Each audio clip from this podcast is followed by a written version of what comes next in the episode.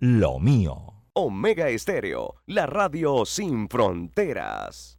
Las opiniones vertidas en este programa son responsabilidad de cada uno de sus participantes y no de esta empresa radial, Omega Estéreo. Son las 7 y 30 de la mañana, hora de un buen café y hora de Infoanálisis, el programa de información y análisis más profundo y actualizado de Panamá.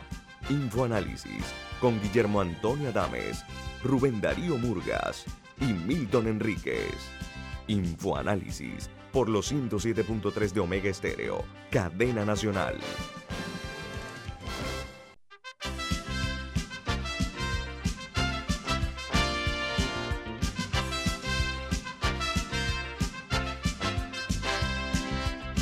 Señoras y señores, muy buen día, bienvenidos. Esto es Info Análisis, un programa para la gente inteligente. Hoy es marzo 16 del año 2021 y nos complace muchísimo saludarles desde la capital de la República a nombre del presentador de este programa. Así es, iniciamos el programa de hoy disfrutando de nuestra taza de café Lavazza, un café italiano espectacular que usted puede conseguir en los mejores supermercados, pedirlo en los mejores restaurantes y también solicitar en cápsulas a través de internet para que se lo lleven a su casa. Café Lavazza, un café para gente inteligente y con buen gusto. Presenta Infoanálisis. Gracias, don Milton. Eh, muchísimo gusto en saludarles a todos. Recuerden que este programa se ve en vivo, en eh, video, en Facebook Live perdón, de igual manera pueden hacerlo en el canal 856, no pueden escuchar la app de Omega Stereo que está a su disposición para todos los teléfonos móviles, tanto Android como de la tecnología de Apple. Eh, también estamos nosotros a su disposición, estamos hablando del Play Store, por supuesto, y en la frecuencia de, de, Omega Stereo a nivel nacional. Entramos en materia con las noticias que hacen primera plana de los diarios más importantes del mundo.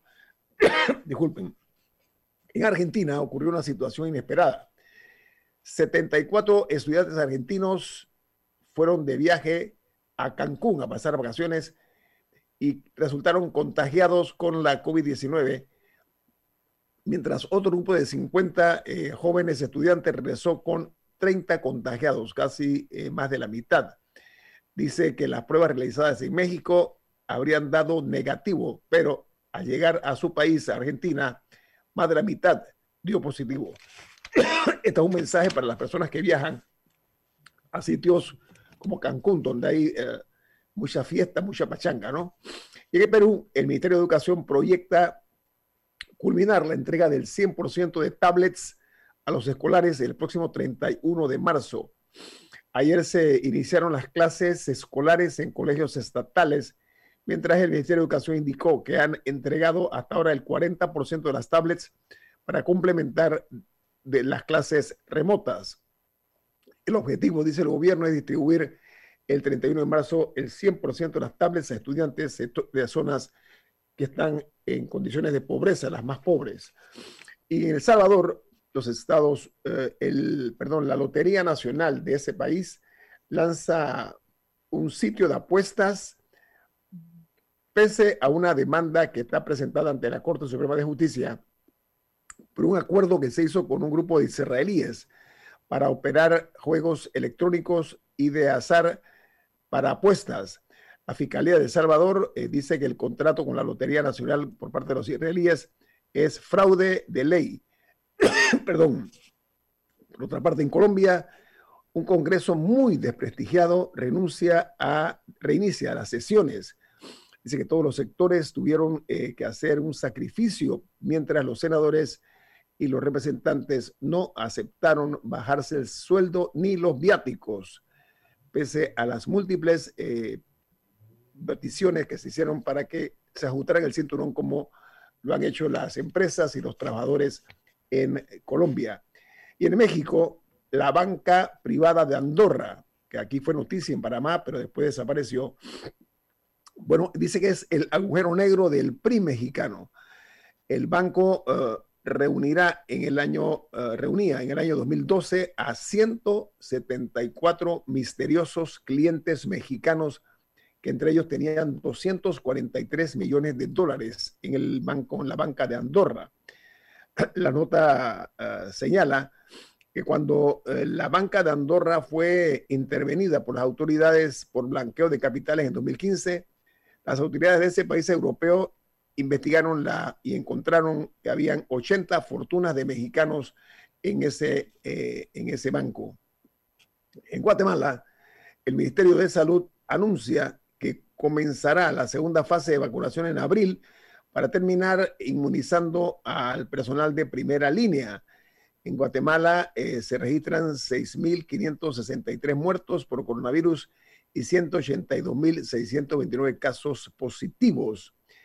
Ahora, hay una noticia interesante y es que en España, Alemania, Francia e Italia tienen la vacunación con AstraZeneca eh, eh, detenida, mientras México eh, continúa con la inmunización al sumar 194.944 muertos. Por ejemplo, el día de ayer en, en, México, el Servicio de Salud reportó 234 decesos en las últimas 24 horas y los uh, contagiados por la COVID son eh, 1.711.000 931 personas. Ahora, ayer México, a través de su canciller, logró adquirir eh, la vacuna de AstraZeneca más por parte de los Estados Unidos. Negociaron y logra, Estados Unidos le está dando más vacunas a México. En Brasil, el presidente Bolsonaro nombra a su cuarto ministro de salud. Eh, dice que eh, él está pasando por el peor momento de la pandemia en su país. Ahora, hay que entender que eh, se trata en esta ocasión de un cardiólogo que ha sustituido a un militar, a un general del ejército que había estado a cargo de esta actividad, pero ayer fue destituido por la Secretaría de Salud, que a su vez reportó 234 decesos en las últimas 24 horas y un millón, eh, perdón, el, el, sí, el general fue sustituido. Se reportaron ayer eh, casos que en una semana sumaron 12 mil los fallecidos, en solo una semana en Brasil. Ahora, yo, eh, esto hay que prestarle atención porque tanto el presidente de Brasil como el de México no creían en la pandemia y van a pagar un precio eh, muy, muy, muy duro. No, lo está pagando el pueblo, señor Murga, el pueblo lo está no, pagando. pero, pero, pero, pero, el señor Murga tiene razón en que, hay que, que esto es un, un tema de clara negligencia muy grave y hay que ver si, si él si sería sujeto a algún tipo de, de, de cargo penal por, por el nivel de negligencia que ha habido, terrible. Aparte de que es una, irresponsabil una irresponsabilidad con el resto del mundo también, porque las variantes de los virus se desarrollan cuando el virus está fuera de control. Porque cuando, cuando, se, está teniendo que mutar tantas veces, por, eh, por, un nivel muy alto de contagios, hay más probabilidades de que el virus mute y se vuelva y, y, con la posibilidad de que se vuelva más contagioso o más peligroso, que es lo que ocurría con la cepa encontrada en Sudáfrica y la cepa encontrada en el Reino Unido. Y seguro hay otras cepas por ahí. Entonces, lo de Brasil no es solamente de que, ah, bueno, se afecta a Brasil nada más. Es que, es que pone el riesgo al resto del mundo que está tratando de vacunarse y que puede surgir una cepa en Brasil que se vuelva inmune a las vacunas. Bueno, vamos ahora a escuchar eh, las noticias que tienen en su primera plana los diarios de los Estados Unidos, los principales. Comienzo con el diario The New York Times. Dice que las preocupaciones sobre la vacuna AstraZeneca generan mayor desorden en la vacunación en, en la región europea. Por ejemplo, dice eh, la nota, perdón, que eh, Alemania, Francia, Italia y España se convierten en las más recientes eh, naciones en suspender el uso de la vacuna de AstraZeneca tras un puñado de reportes de hemorragias y coágulos, mientras la compañía defendió su uso y los expertos dicen que no encuentran todavía vínculos con la vacuna, eso en el New York Times. Mientras que el diario The Wall Street Journal titula Italia, Francia y Alemania suspenden el uso de la vacuna AstraZeneca, incorporándose al grupo de países europeos pequeños que han bajado de aplicar, que han dejado de aplicar la vacuna. Tras eh, pequeños números de reportes de coauros, perdón, y dice que la compañía y las reguladoras dicen que no se puede eh, eh, decir que es eh, una conexión oficial entre la vacuna y los coágulos. Hay una disputa ahora mismo en ese sentido. No, es interesante porque, por ejemplo, la vacuna AstraZeneca, recordemos que es AstraZeneca y Oxford, es, la, vacuna que predominantemente se ha colocado en el Reino Unido. Ahí se, han colocado millones de dosis y no ha habido mayores quejas de esto. Entonces, estaban debatiendo si se trataba de un lote específico, se está estudiando si, si hay un vínculo con la vacuna que no ha sido detectado todavía. La OMS tiene una reunión hoy en la que se va a pronunciar al respecto. Y al mismo tiempo están hay muchos científicos diciendo que no se justifica el, pánico que se ha generado, porque incluso, y, y, esto, esto, esto lo he visto bastante en redes, que por ejemplo hablan de que, bueno, si estamos hablando de medicinas que tienen riesgo de trombosis, las pastillas anticonceptivas que toman millones de mujeres todos los días alrededor del mundo tienen, tienen un riesgo de trombosis que, que, se dice, que, los doctores lo dicen abiertamente, e igual la gente se lo toma todos los días. O sea, que y, que, y que hay muchos más casos de eso de lo que se está reportando y esa no se suspende. o sea, que, hay que ver el riesgo relativo. y, si verdad, y si verdaderamente hay un vínculo. Bueno, continúo con las noticias de primera plana de los diarios estadounidenses. El diario The Washington Post titula La muerte en el pico de la vida. Se refiere a que el coronavirus es particularmente legal para los latinos jóvenes y que los, en, eh, el coronavirus ha afectado desproporcionadamente a los barrios latinos y afroamericanos, al igual que otras minorías, con una eficiencia letal particularmente en los latinos en cuyas edades oscilan entre los 30 y los 40 años. Hay otra noticia que es primera plana que se genera en Chile. Dice que a la puerta de llegar a 5 millones de vacunados, es el país que tiene una velocidad extraordinaria en la vacunación, pero se considera eh, aplazar la fecha de las elecciones por eh, cuanto a las cifras rojas que llaman los chilenos que tiene la COVID-19 en ese país sureño. Hasta este momento, hasta anoche, Chile sumaba 896.231 infectados con 5.117 casos nuevos de personas que han contraído la COVID-19. El día de ayer, 5.117 nuevos eh, infectados y eh, se le suma a los 21.722 muertos o fallecidos, que ayer también se reconocieron 98 víctimas en las últimas 24 horas el saldo que tiene Chile en cuanto a la situación de la COVID-19. En Panamá, los números son que eh, ayer, por ejemplo, superamos los eh, 11 mil casos de contagios por la COVID-19, mientras eh, la cantidad de contagiados en Panamá es de 347.919 personas afectadas por la COVID-19. Así que, ah, ayer se habló primero de nueve casos, eh, eh, pero después se subió a once eh, las personas fallecidas aquí en la República de Panamá. Aquí termino, no sé si tiene alguna otra información internacional, Milton, Rubén o Camila. Bueno, nada más para comentar brevemente la de, creo que el New York Times, de, la de lo desproporcional que ha sido el efecto del virus en diferentes comunidades. Y eso, eso habla mucho de las desigualdades estructurales que existen en Estados Unidos, porque esto, eso seguro está ligado en gran parte al acceso a, la salud.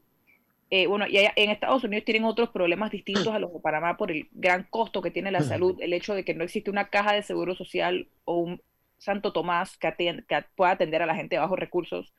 Eh, allá la gente se rompe una pierna y puede quedar y puede perder su casa por sus deudas. Sea, es un tema terrible. Pero sería interesante ver un estudio similar en Panamá, saber si hay barrios en particular eh, con mayor mortalidad, etcétera, porque eso, eh, esas experiencias lamentables sirven para, para detectar problemas mayores y para idealmente encontrarles soluciones. Ok, muy bien. Vamos entonces al corte comercial. Esto es Info Análisis, un programa para la gente inteligente.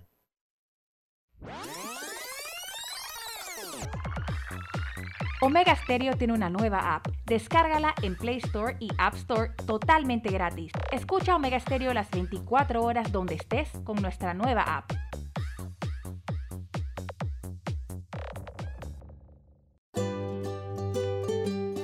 En la vida hay momentos en que todos vamos a necesitar de un apoyo adicional. Para cualquier situación, hay formas de hacer más cómodo y placentero nuestro diario vivir. Sea cual sea su necesidad, en Hogar y Salud los apoyamos haciéndole la vida más fácil, porque contamos con la experiencia necesaria para recomendarle lo que usted necesite. Recuerde, Hogar y Salud les hace la vida más fácil.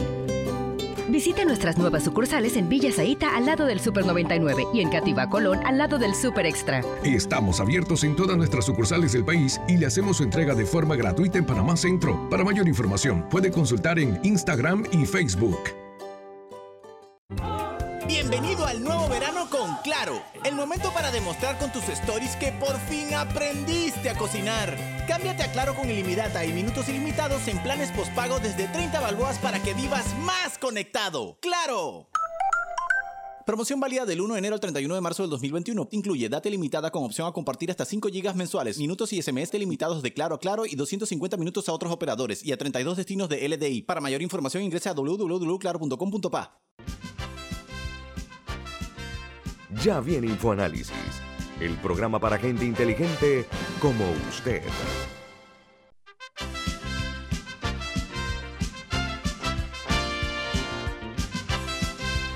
Estamos de regreso aquí en InfoAnálisis. Estamos esperando que la viceministra de Salud, doctora Ivette Berrío, eh, se conecte ah, para eh, nosotros eh, proceder a platicar con ella acerca de la situación de la vacunación en Panamá y tener información de primera mano y de, forma directa por parte de la segunda funcionaria de mayor jerarquía en el Ministerio de Salud, tomando en consideración que ya se dijo eh, por parte del ministro que Panamá mantiene su contrato con AstraZeneca porque están analizando o evaluando la información que le ha llegado al Ministerio de Salud, al igual que a nosotros, sobre las, las, las vacunas de AstraZeneca que están en entredicho, más que todo en Europa.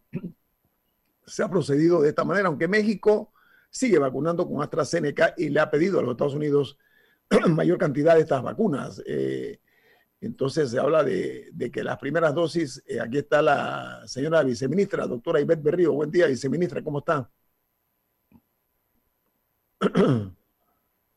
No le escuchamos, viceministra, para que conecte su... Muy buenos días. Ah, buen día, ¿cómo está? Bienvenida, viceministra. Un placer saludarles. Muchísimas gracias por el honor. No, la distinción es para nosotros, viceministra. Oiga, eh, platicaba fuera de micrófono que eh, el ministro eh, de Salud eh, anunció que el contrato con AstraZeneca se mantiene mientras se están analizando por parte de ustedes del MINSA la situación que está en este momento transcurriendo con la vacuna AstraZeneca. ¿Qué me puede ampliar, viceministra? Sí, primeramente, buenos días a todos, a todo su equipo y a toda la radioaudiencia. Para nosotros es un honor estar en su programa por primera vez, me siento muy honrada.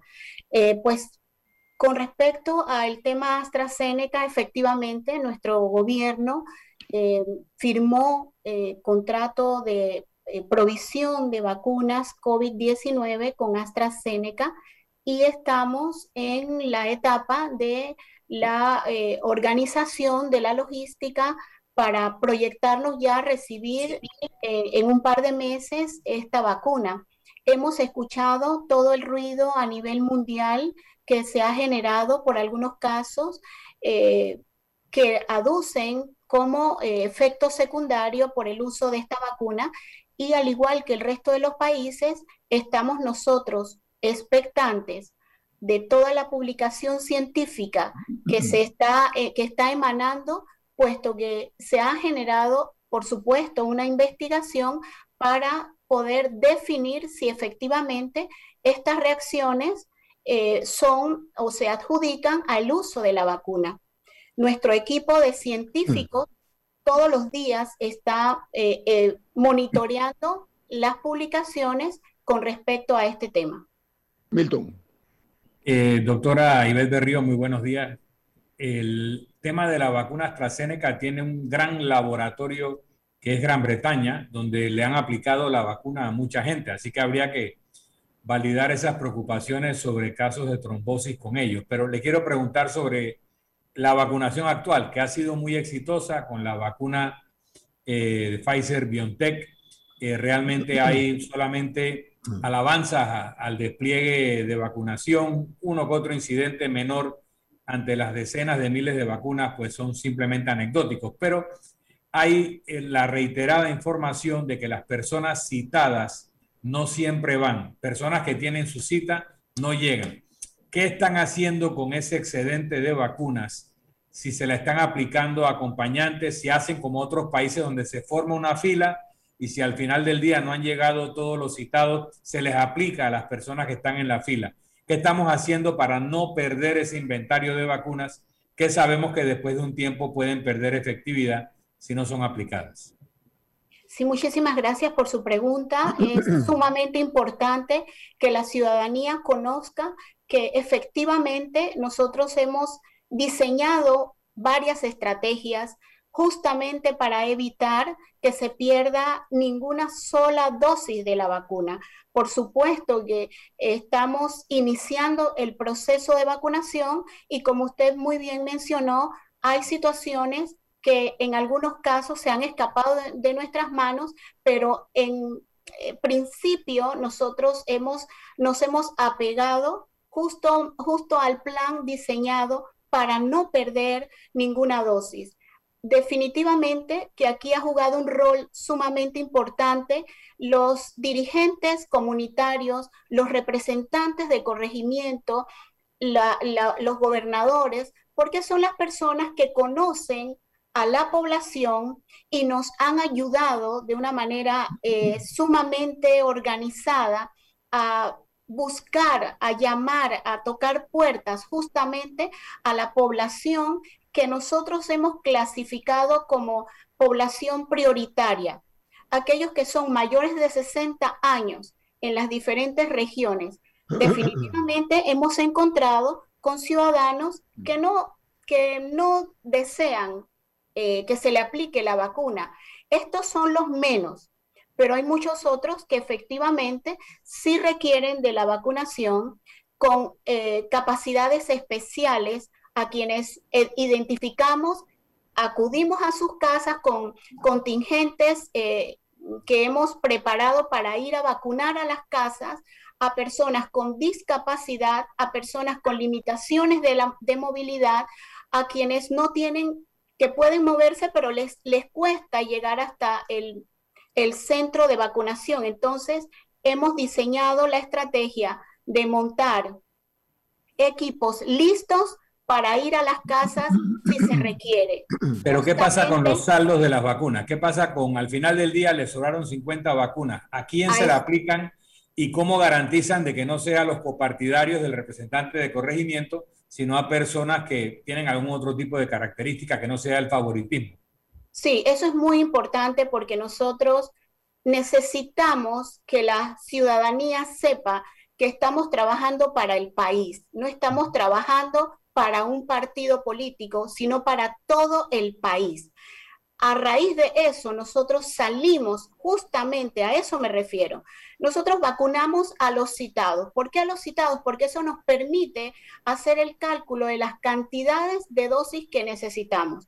Pero si dentro de este grupo que citamos la persona no llega porque sencillamente no lo desea, nosotros salimos con un contingente justamente a identificar a personas que le toca al día siguiente o que le toca la semana siguiente, me, estoy explicando, para evitar, para evitar la pérdida de dosis de vacuna. También sabemos, identificamos personas con dificultades para llegar a los puntos de vacunación. Tenemos contingentes que van allá, lo traen al, al, punto de vacunación y lo regresan a su casa nuevamente. Toda esta, toda esta estrategia es justamente para evitar Primero, respetando el criterio del ciudadano. Si no quiere ponerse la vacuna, nosotros tomamos eh, los minutos para explicarles la bondad de la vacuna y el, el, riesgo tan grande que corre un individuo mayor de 60 años que seguramente tiene comorbilidades y la exposición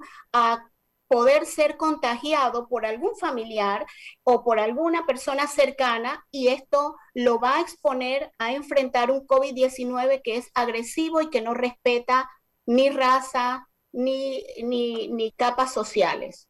Camila. Ministra, los residentes del, del 810 y los residentes del 87 se llevaron una sorpresa algo amarga el fin de semana, ya que muchos esperaban ser vacunados esta semana y la próxima, pero se anunció que se iba a parar por 15 días la vacunación de nuevas personas para cumplir con las segundas dosis del más que nada del personal médico y de los estamentos de seguridad que, se vacunaron en la etapa anterior. Eh, sin embargo, también se había dado a conocer la decisión del gobierno de que a las personas que ya les había dado COVID-19 solo se les iba a aplicar una dosis. Para, porque, primero, porque se estaba demostrado el nivel de, de, inmunidad que ya contaban estas personas con una sola dosis y porque así alcanzaban dosis para cubrir a más personas. Pero ¿cómo se está haciendo este filtro? Porque todas estas personas se vacunaron en el 8.6, los estamentos de seguridad, el personal médico, y en ese momento les dieron una cita para una segunda dosis. ¿Cómo se está haciendo el filtro de no aplicarle la segunda dosis a la persona que ya le dio COVID? ¿Cómo está, cómo está funcionando eso? La persona llega y le dicen, lo siento, usted le dio COVID, así que nada más le toca una, o se le contacta previamente. ¿Cómo está funcionando ese tema? Si nosotros tenemos, eh, gracias a Dios, una eh, autoridad de eh, innovación gubernamental que ha venido trabajando con bases de datos que nos ha proporcionado no solamente el Ministerio de Salud, sino Caja de Seguro Social, para poder nosotros conocer eh, e identificar personas con, ciertos con cierto perfil justamente que tienen que ver con haber padecido COVID. Esto por un lado. Por otro lado, también tenemos la información de la base de datos de las personas que nosotros debemos vacunar, eh, digamos, de acuerdo a la etapa que corresponde. Hemos, eh, primero que todo, en vez de vacunar a tres semanas, estamos vacunando estamos colocando la segunda dosis a cuatro semanas justamente porque no se ha, no se ha eh, eh, no se ha constatado desde el punto de vista científico que la persona a la cuarta semana ya pierde nivel de inmunidad, o sea que todavía su nivel de inmunidad de la primera dosis se mantiene alto y se puede tranquilamente a la cuarta semana eh, aplicar la segunda dosis. Esto en segundo lugar. Y en tercer lugar, nosotros estamos intentando en un tiempo corto abarcar la mayor cantidad de población vacunable. ¿Por qué? Porque en la medida en que nosotros avanzamos en la vacunación y abrazamos la mayor cantidad de personas, vamos a poder alcanzar ese, esa inmunidad colectiva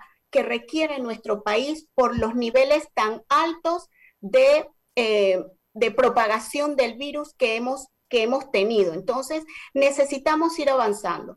Con respecto a la segunda dosis para los que han padecido COVID-19, son estudios que cada día van apareciendo con más fuerza y como le dije al principio del programa, tenemos un equipo de científicos que ha estado permanentemente acompañándonos en todo este proceso y dándonos a nosotros luces para poder ir avanzando apegados a toda la información científica que se está dando a nivel mundial con respecto a la vacunación contra el COVID. Pero es una decisión firme del gobierno nacional, vacunar con una sola dosis a las personas que ya les dio COVID o todavía lo están decidiendo. Nosotros estamos evaluando todas esas posibilidades. Porque... es que por, por, el, por la exposición del doctor Ortega el martes pasado, en que se dedicó por un buen tiempo a explicar, así es. Había interpretado como que esa era la posición del gobierno nacional. Es que es, que es una posición de Estado, me, me explico, es una posición de Estado justamente porque en, estos, en estas últimas semanas hemos estado evaluando las publicaciones científicas a nivel y queremos nosotros poder expresarle a la ciudadanía que en estos casos específicos de haber padecido COVID, con la primera dosis usted tiene el nivel de inmunidad que requiere su organismo para poder defenderse. Y en, en casos como haber padecido COVID y aplicar la segunda dosis, no es, le, le resta efectividad. Sí, pero mi pregunta es, si es una decisión no, permiso, firme, es algo que se está No, tenemos un corte comercial, viceministra, con su permiso, con su venia. Vamos al corte comercial, al regreso continuamos platicando con la doctora Ivette Berrío, viceministra de Salud, que nos acompaña y nos distingue esta mañana aquí en Info Análisis, un programa para la gente inteligente. Esta es la hora. 8 a.m. 8 horas. Omega Estéreo, 40 años con usted en todo momento.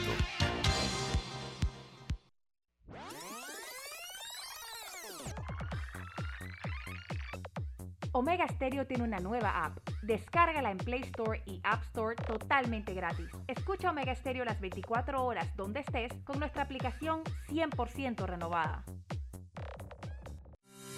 En Banco Aliado nos enfocamos en trabajar para estar en cada aspecto de tu vida. Somos Banco Aliado, donde te acompañamos en tu crecimiento financiero, junto a nuestras subsidiarias en Aliado Factoring. Brindamos la liquidez inmediata. En Aliado Seguros te protegemos en tus proyectos. En Aliado Leasing equipamos tu negocio como lo merece. Y en Finacredit te apoyamos siempre. Banco Aliado, aquí estamos para ti. Sigue En nuestras redes sociales como arroba Banco Aliado y visítanos en nuestra página web bancoaliado.com. Me levanto bien tempranito,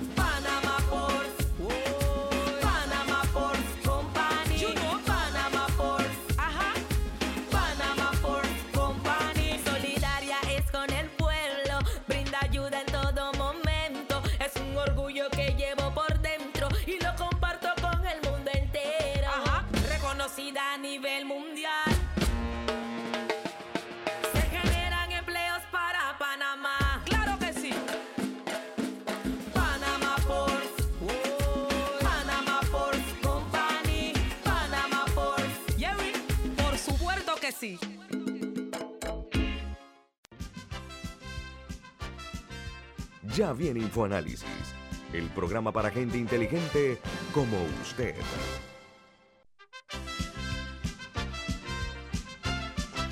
Bueno, seguimos platicando a nombre de ustedes con la viceministra de Salud, la doctora Ivette Berrío. Camila, continúe con la reformulación de la pregunta, por favor. Sí, era, si ya era una decisión en firme, que ya solamente se le va a aplicar una vacuna una sola dosis a las personas que ya les dio COVID o si es una decisión que todavía se está tomando y que no se va a aplicar por el momento. O sea que las personas van a seguir recibiendo dos dosis aunque hayan tenido COVID. Sí, muchas gracias. Nosotros hemos estado evaluando esta situación con nuestro equipo científico. El presidente de la República ha liderizado esta conversación justamente para llegar a tomar la decisión correcta para el pueblo panameño. ¿Y por qué digo estamos evaluando? Porque estamos recibiendo toda la información que sustenta esta decisión. Sin embargo, para nosotros es fundamental que el país pueda eh, comprender que qué es lo más beneficioso. Por esa razón, justamente, nosotros hemos estado recibiendo la información, como lo ha explicado el doctor Ortega hace unos días, que el beneficio de haber, de recibir una sola dosis luego de haber padecido COVID-19 versus la aplicación de la segunda dosis. Antes de tomar la decisión en firme, requerimos que el país comprenda ese beneficio y estamos en ese proceso de manifestar y de explicar a la ciudadanía los beneficios de una sola dosis luego del COVID-19. Bueno, eh, doctora, eh, hay que eh, alabar la actitud de las figuras públicas en Panamá frente a la vacuna. he visto a expresidentes, he visto a políticos, a empresarios disgustarse con los que se saltan en los procedimientos para vacunarse en lo que se conoce como el juega vivo, muy típico en Panamá. Y yo creo que eso, eh, que empresarios y políticos hayan dado ese testimonio, habla bien de Panamá, porque eh, la, el Ministerio de Salud tiene que ir a la casa de los viejitos que, que no tienen movilidad, que viven lejos, que no tienen celular, que no tienen comunicación, y esa es la gente que, que hay que proteger. Y yo creo que Panamá ha dado un ejemplo ciudadano en, en, en este tema y hay que felicitar al sector empresarial y a las figuras eh, políticas que han renunciado a, a, ese típico juega vivo de vacunarse de primero usando influencias y, lo demás. Muy bien, gracias. Milton. Sí, eh, señora viceministra, en el día de hoy probablemente se apruebe en el Parlamento Europeo una normativa que se ha denominado pasaporte verde o eh, pasaporte sanitario, en donde aquellas personas que hayan sido vacunadas con vacunas aprobadas en la Unión Europea eh, podrán circular libremente y como se espera una reactivación de los viajes, etcétera, de las actividades eh, turísticas o de negocios, queríamos saber cómo Panamá puede certificarle a una persona vacunada que tiene este requisito de forma que sea aceptado en la Unión Europea o se le emita ese famoso pasaporte sanitario o si Panamá está planteándose generar algún tipo de pasaporte o certificación de esta naturaleza haga más fácil a las personas que deban viajar hacerlo. Efectivamente, inclusive antes de que iniciara el proceso de vacunación, ya en todo el diseño del esquema de este proceso, AIG, la Autoridad de eh, Innovación Gubernamental, diseñó eh, un código de barra, que es la cédula que tiene un código de barra atrás, mediante el cual usted, cuando se le aplica la vacuna, su código de barra es registrado con todos los detalles. ¿Qué tipo de vacuna se le aplicó? ¿Cuántas dosis? Eh, ¿Qué día se le aplicó? ¿Y de qué lote inclusive? Eso es lo que pide la Unión Europea, un código de barra, así que ya Exactamente. Entonces nosotros tenemos nuestra cédula que tiene el código de barra y que va a proteger todos los datos personales con respecto a la vacuna, la fecha que se le aplicó, cuántas dosis y de qué lote. Entonces, para nosotros eso es fundamental porque usted va a poder presentar su cédula y allí va a salir toda la información de, su vacunación. Viceministra, ya nos queda claro, usted nos ratificó que el gobierno de Panamá mantiene todavía su contrato con AstraZeneca, lo cual es una buena noticia mientras se está investigando o evaluando la información que se genera en Europa. Pero hay una noticia interesante que me gustaría que usted tenga bien eh, ampliarla, es que supuestamente mañana en la madrugada, o sea, en la madrugada del miércoles, eh, Panamá va a recibir otro embarque de vacunas de la farmacéutica Pfizer.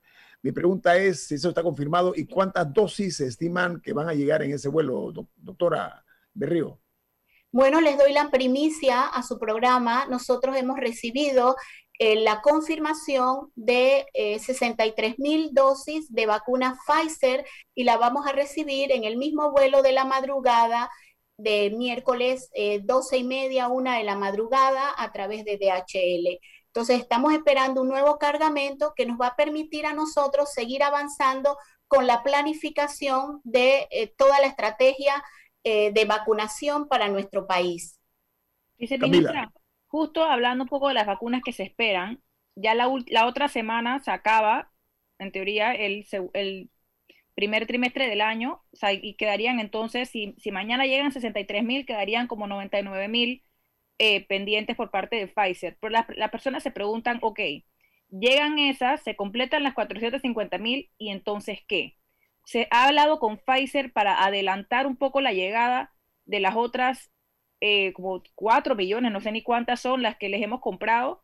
O sea, más o menos para cuándo se espera eso. Y adicionalmente, ¿cuál es la situación con Johnson y Johnson? Porque la última información que recibí es que si bien Panamá lo tenía en su estrategia de vacunación, no había un acuerdo cerrado con Johnson y Johnson. ¿Se mantiene esa situación o ya se ha cerrado un acuerdo con Johnson y Johnson, que es la vacuna de una sola dosis? Nosotros estamos efectivamente, eh, nos mantenemos en conversación con las casas farmacéuticas con quienes hemos firmado ya. Eh, entre esas, por supuesto, que Pfizer justamente para seguir en la organización y el, cronograma de seguir recibiendo las dosis de las vacunas. Todavía nosotros no tenemos confirmación por, por, lo, que no puedo eh, decir sobre la llegada de las vacunas después de, de marzo con respecto a Pfizer hasta el momento han estado cumpliendo con sus envíos semanales y creemos, y yo tengo, que soy una mujer de fe, tengo toda la fe y la confianza de que el cronograma de provisión va a seguir fluido, que nos permita a nosotros continuar con nuestra planificación de inmunización de nuestro país. Viceministra, permiso, hablando, de, permiso, hablando, de cronograma, eh, eh, Ayer recibí información de que se han aplicado hasta ahora 259.843 vacunas. ¿Eso se ajusta al cronograma original de vacunación del Ministerio de Salud? No solamente se ajusta al cronograma, sino que está superando nuestras expectativas por el tiempo que estamos llevando en, el proceso de vacunación. Entonces, nos sentimos no solamente contentos, sino orgullosos de todo el equipo que está vacunando, que son las enfermeras y enfermeros y técnicos de enfermería, sino también de todo el equipo de apoyo que hace posible que todo este engranaje se lleve a cabo como lo hemos diseñado. Con respecto a la segunda pregunta que me eh, hizo la licenciada Adames, es nosotros efectivamente seguimos en la mesa de negociación con Johnson por el interés de adquirir una vacuna que sea unidosis y que nos permita avanzar en áreas de difícil acceso. Sin embargo, eh, estamos obviamente buscando condiciones que sean favorables no solamente para el laboratorio que está vendiendo su producto, sino para el país que lo adquiere. Entonces, ahí hay algunas situaciones de organización que debemos todavía definir para poder llegar a un acuerdo. Viceministra, para cerrar, nos quedan pocos minutos. En la de Pfizer que quedan, más o menos, ¿para cuántas personas ustedes calculan que, que, van a alcanzar? O sea, las 450 mil en total, con lo que nos queda por vacunar y las vacunas que estamos esperando que nos van a llegar, ¿cuántos circuitos calculan ustedes que se va a poder cubrir? Nosotros creemos y confiamos en que no solamente vamos a poder aplicar la segunda dosis a quienes ya la necesitan en esta semana y, la otra, sino que vamos a poder iniciar el 810 que está ya organizado y listo para nosotros avanzar, entrar al 810 ir eh, iniciando también el 8.7, que es el que le sigue, y poder entonces nosotros ir ajustando nuestro plan de vacunación de acuerdo a las llegadas de la vacuna. Viceministra, nos quedan dos minutos. Eh, se dio una información de que no se cumplió con la meta en la jornada de vacunación del circuito 88. hablando de circuitos, aunque se vacunaron casi 40 mil personas mayores de 60 años, ¿qué ocurrió que no se cumplió con la meta? Si nosotros alcanzamos alrededor del 80% del de el, porcentaje de personas elegibles para ser vacunadas, pero como le digo, algunas personas por diferentes situaciones no quisieron vacunarse y nosotros tuvimos que avanzar entonces con otros individuos que le tocaba después, al día siguiente y así. Como le digo, nosotros creemos que es fundamental en este momento iniciar un plan de eh, poder ah, en todos los medios de comunicación hablar de las bondades de la vacuna, que la población conozca por qué es importante vacunarse.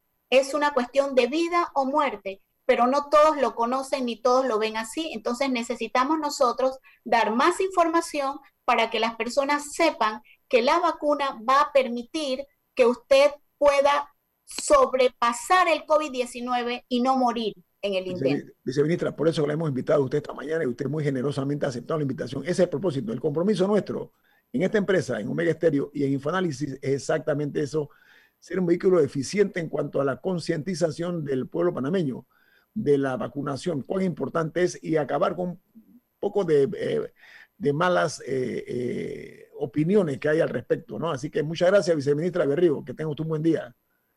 Que Dios les bendiga y muchas gracias por este tiempo con ustedes. Muy amables. Gracias a usted. Vamos al corte comercial. Esto es Info Análisis, un programa para la gente inteligente.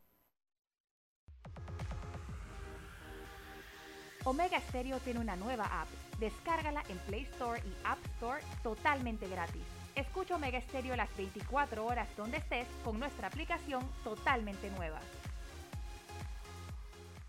Inundado de papeles en su oficina. Gasta mucho tiempo buscando documentos y archivos. En Solutexa digitalizamos los documentos de su empresa y le proporcionamos un software poderoso y fácil de usar para que pueda organizar y encontrar esos documentos escaneados. Llámenos al 209-4997 para un demo sin compromiso. Solutexa, expertos en digitalización y gestión documental.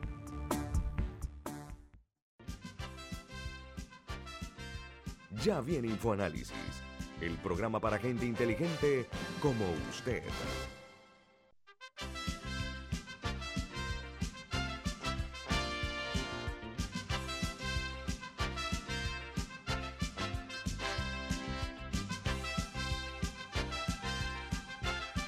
Bueno, después de escuchar las eh, opiniones vertidas por la viceministra, nos dio una primicia incluso Milton Rubén y Camila, muy interesante la cantidad de vacunas que vamos a recibir en hora de la madrugada de mañana.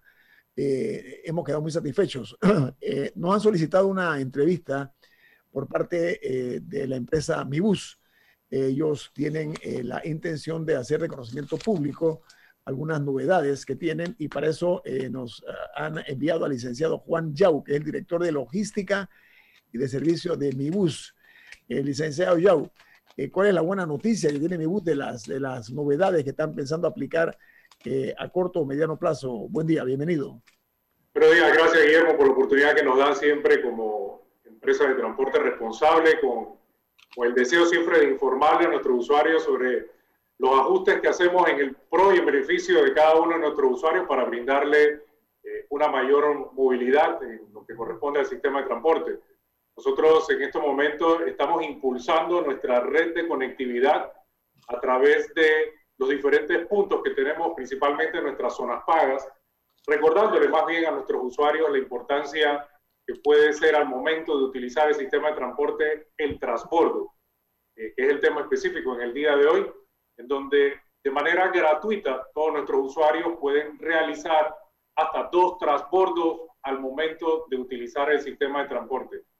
Nosotros actualmente contamos con 19 zonas pagas, de las cuales tres son las principales, como le decimos nosotros, el punto de conectividad donde tienes la opción de utilizar cualquiera de nuestras rutas y la línea 1 o la línea 2 del metro. Estamos hablando específicamente de la zona paga 5 de mayo, la zona paga Los Andes y la zona paga de Pedregal.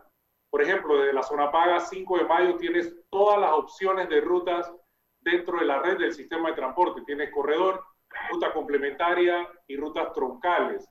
Desde la zona paga Pedregal tienes las rutas complementarias, rutas troncales. Hasta el día de hoy tenemos corredor sur y tenemos ya un proyecto a mediano plazo de corredor norte y desde la zona paga Los Andes tienes todas las rutas complementarias y las rutas troncales. Entonces, nuestra intención siempre ha sido informar a nuestros usuarios de este beneficio que ofrecemos dentro del sistema de transporte que hoy en día se vuelve tan importante ya que puedes realizar viajes validando la tarjeta de manera gratuita. Es importante también recordarle a nuestros usuarios que por ser equipos electrónicos, eh, el aparato de la validación o el validador a veces tiende a sufrir ciertos inconvenientes si al momento que el usuario desea validar su tarjeta eh, se encuentra que el sistema no funciona, pueden reportarlo a nuestro correo servicio al cliente arroba mibus.com.pa o de igual manera puede hacer el reporte a través de la línea 311. Camila. ¿Existe algún plan para llevar el sistema de mi bus o un equivalente al oeste, porque hay una gran población que se encuentra, eh, que, es residente de esa área del país, una gran población, eh, que tiene que venir diariamente a la ciudad y que, y que probablemente utiliza el servicio estando en la ciudad, pero no puede cruzar, eh, no, no puede cruzar el puente con el mismo. Y particularmente ahora que estamos viendo que se va a impulsar eh, que, se, que va a iniciar la construcción de la línea 3 del metro. Una vez esté ese proyecto, las personas van a necesitar una manera de llegar de, sus residencias a las estaciones.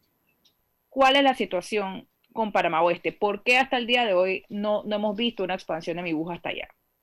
Sí, nosotros hemos hecho estudios. Es importante recordar también que eh, mi bus, las rutas que opera, son rutas autorizadas por la Autoridad de Tránsito y Transporte Terrestre. Una vez a nosotros se nos pide o se nos solicite que hagamos todo el estudio, todo el análisis con las diferentes rutas o los diferentes sectores de, la ciudad de Panamá o en este caso Panamá Oeste, nosotros lo realizamos. De hecho, hace algunos años atrás hicimos una simulación de cómo sería realizar eh, eh, nuestro, nuestro sistema, aplicarlo al sector oeste. Pero es importante, como te mencionaba, todo esto va a depender de las directrices que nos den, en este caso, la autoridad correspondiente, que es la ATTT. Licenciado Yau, eh, leí eh, en el principal diario de Costa Rica, en primera plana aparece que Mibus va a licitar eh, autobuses eléctricos. Vi la noticia en Costa Rica y ellos decían que qué bueno que Panamá entre porque ya Costa Rica recibió una donación de dos autobuses eléctricos por parte de Alemania. Denos información acerca de eso porque se habla que se van a licitar el próximo mes. Eh, nos gustaría que a través de esta cadena nacional eh, nos ilustre acerca de esa licitación y cuáles son las condiciones que hay con relación a los autobuses eléctricos por parte de bus. Sí, así es. Nosotros ya tenemos eh, un par de años haciendo pruebas aquí en Panamá. De hecho, tenemos dos buses, uno denominado K7 y el otro K9. K7 es un bus un poco más pequeño, eh, de aproximadamente 8 metros, y el K9 es un bus de 11 metros, muy parecido a, a los que tenemos actualmente en nuestro sistema de transporte. Se han venido haciendo estas revisiones. El Panamá está entrando en, en materia de, de, los buses eléctricos, de todo el sistema ecoamigable, que es tan importante no solo para, para Panamá, sino hoy en día para el mundo entero. Nosotros hemos venido haciendo pruebas y ya eh, para este año, bueno, de hecho estaba para el año pasado, lamentablemente por, por, los temas que ya conocemos de pandemia, muchas cosas se atrasaron, se ha vuelto a retomar el tema para licitar buses eh, para ampliar nuestra red de transporte en la ciudad de Panamá y por supuesto para tener este sistema de buses eléctricos que ayudan al, al ambiente y por supuesto a nuestro país. Esto es, esto es algo que, que está en el proceso de licitaciones donde es de manera abierta, participarán las empresas que cumplen con los requisitos eh, que se solicitan en un proceso de, de contratación como este y, y, una vez ya se tengan los resultados, entonces eh, tendremos eh, buses eléctricos en la ciudad de Panamá. Además de la carencia en el oeste, eh, otro problema que hay en la ciudad capital, en el área metropolitana, es el tema de las rutas alimentadoras. O sea, el, el, de, de la gente que tiene que ver cómo resuelve para llegar a una estación de, metro, de Metrobús, porque, no, porque los buses son muy grandes y no entran a muchísimas barriadas del país. ¿Cómo, ¿Qué se está haciendo para solucionar ese tema? ¿Existe un plan o, o van a seguir con los, con los buses del tamaño que tienen y que la gente vea cómo llega en taxi, que igual lo tienen que pagar y es un costo adicional, o que tienen que usar piratas, o que tienen que ver cómo resuelven para tener acceso al sistema de Metrobús aún en la ciudad? Esa es una pregunta bien interesante, Camila, porque nosotros en estos últimos años hemos diseñado en la red de transporte eh, rutas alimentadoras. Por ejemplo, eh, esta mañana estuvimos en la zona paga de Cerro Viento, específicamente observando una ruta que tiene aproximadamente un año, es la ruta de Brisas del Golf, que funciona como una ruta alimentadora. Nosotros en Brisas del Golf, en, en San Antonio, en Villalucre, en El Crisol, tenemos rutas que implementamos en estos últimos años como rutas alimentadoras. Como bien lo mencionas, también las dimensiones de nuestros buses no nos permiten eh, a veces hacer ese recorrido donde realmente nosotros nos gustaría llegar y eso... Donde está la gente. Exacto, y eso nos limita a nosotros y es una de las evaluaciones que se está haciendo también con la adquisición de los buses eléctricos, que van a tener un tamaño un poco más pequeño con la intención de llegar a esos sectores donde por las dimensiones de nuestros buses no podemos llegar actualmente. Pero donde se puede llegar, que se hacen las evaluaciones, es donde estamos ampliando nuestra red. Perdón, Milton. Tuve, tuve la experiencia en España de visitar la empresa de transporte de Madrid y ellos estaban ya experimentando con buses eléctricos y aunque estoy totalmente de acuerdo con la no contaminación, los autos eléctricos, yo tengo un híbrido, etcétera, lo que ellos me decían es que el downtime, el tiempo que el bus eléctrico está no circulando, es mucho más alto, puede llegar a un 45% del tiempo que un bus de combustible fósil por el tiempo de carga de la batería, por el mantenimiento, etcétera. Esta nueva generación que ustedes quieren probar, ¿cuánto tiempo tiene de downtime? ¿Cuánto tiempo toma que el bus llegue a la estación de mantenimiento y vuelva a salir para entender un poco cómo va a afectar los costos de operación? Mira, nosotros, eh, esto es un proyecto que ya tiene, como les mencioné, hemos venido haciendo pruebas con dos buses que tenemos actualmente. Hemos visitado, tuvimos la oportunidad de visitar algunas fábricas para eh, conocer más del sistema. El tiempo en el que el bus aproximadamente demora, en una vez que llegue a la estación de carga, eh, hay cargas rápidas, hay cargas más lentas, eso es algo que se va a estipular al momento de la licitación. Por lo general, el promedio está en dos horas desde que el bus llega y se carga. ¿no? Entonces, para eso también va a requerir de una, de una implementación de un sistema de carga simultánea. No, no, no, va a funcionar definitivamente como una estación de combustible en donde hace fila y, y el bus se carga en 20 minutos o en 10 minutos. ¿no? Acá va a ser un proceso de también hacer las adecuaciones para tener un sistema de carga en donde el bus eh, va a tener aproximadamente dos horas una vez llegue con la batería baja hasta que quede al 100%. Entonces, tenemos dos minutos, licenciado. Yo, eh, Rubén, rapidito. Hola, eh, yo quería preguntarle, el juega vivo del panameño, ¿cómo lo controlan ustedes? gente que no quiere pagar su pasaje, ¿cómo lo están controlando? Bueno, precisamente Rubén, nosotros estamos por adquirir un nuevo sistema que nos va a permitir a nosotros tener un mejor control porque lamentablemente el juega vivo sigue existiendo. Eh, de hecho, eh, nuestros usuarios, que son nuestros aliados principales, eh, son nuestros propios defensores porque el juega vivo se va por la puerta de atrás, que es lo que nosotros llamamos la evasión del pasaje. Cuando el usuario evade el pasaje y tú tienes un bus con 40 personas y se sube uno que no paga, eh, el resto de los usuarios lo mira mal o le dicen algo, ¿no? Ese es en la mayoría de los casos. Sin embargo, como te comentaba, estamos también evaluando un sistema que nos permita tener también cámaras y nos, termina, nos permita tener un mejor control para evitar precisamente el tema de la, la, evasión del pasaje. Mire, licenciado Juan Yau, director de logística del servicio de MiBus, agradecemos mucho eh, su participación aquí en Infoanálisis muy didáctico, sobre todo para los usuarios de mi bus. Y esperamos que la licitación que se va a realizar del bus eléctrico sea la mejor para los intereses de nuestro país. Ha sido usted muy amable. Que tenga buen día, licenciado Yao. Sí, muchas gracias a ustedes. Saludos.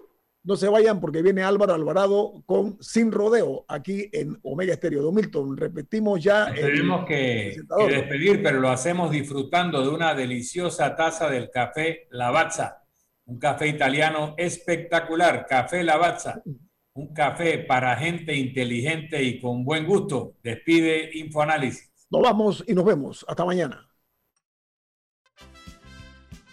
Ha terminado el Infoanálisis de hoy. Lo esperamos mañana